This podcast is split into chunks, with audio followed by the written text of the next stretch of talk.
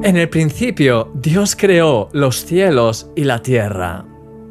¿Te suena este pasaje? Es el primer versículo de la Biblia. La creación de Dios es impresionante, pero más impresionante es ver cómo Dios creó todo. Dice la Biblia que Dios dijo sea la luz y fue la luz.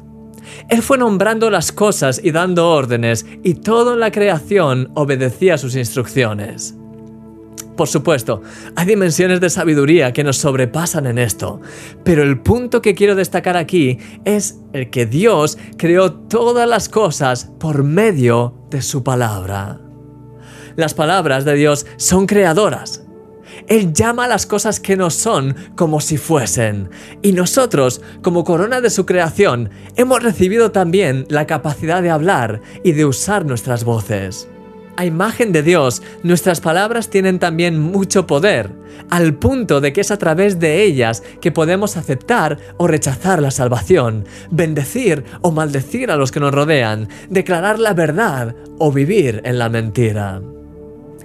A lo largo de esta semana vamos a analizar el enorme poder que tienen nuestras palabras, a la vez que compartiré contigo siete claves que te ayudarán a usarlas de manera sabia para que sean una bendición tanto para tu vida como para la vida de los que te rodean. ¿Estás listo? Vamos a orar. Señor, gracias por todo lo que haces en nuestras vidas. Dios mío, te pido que nos guíes, que nos ayudes a usar nuestras palabras de una manera que sea agradable para ti, para que cada palabra que salga de nuestra boca sea conforme a tu corazón, agradable a ti, Señor, y de bendición para los demás.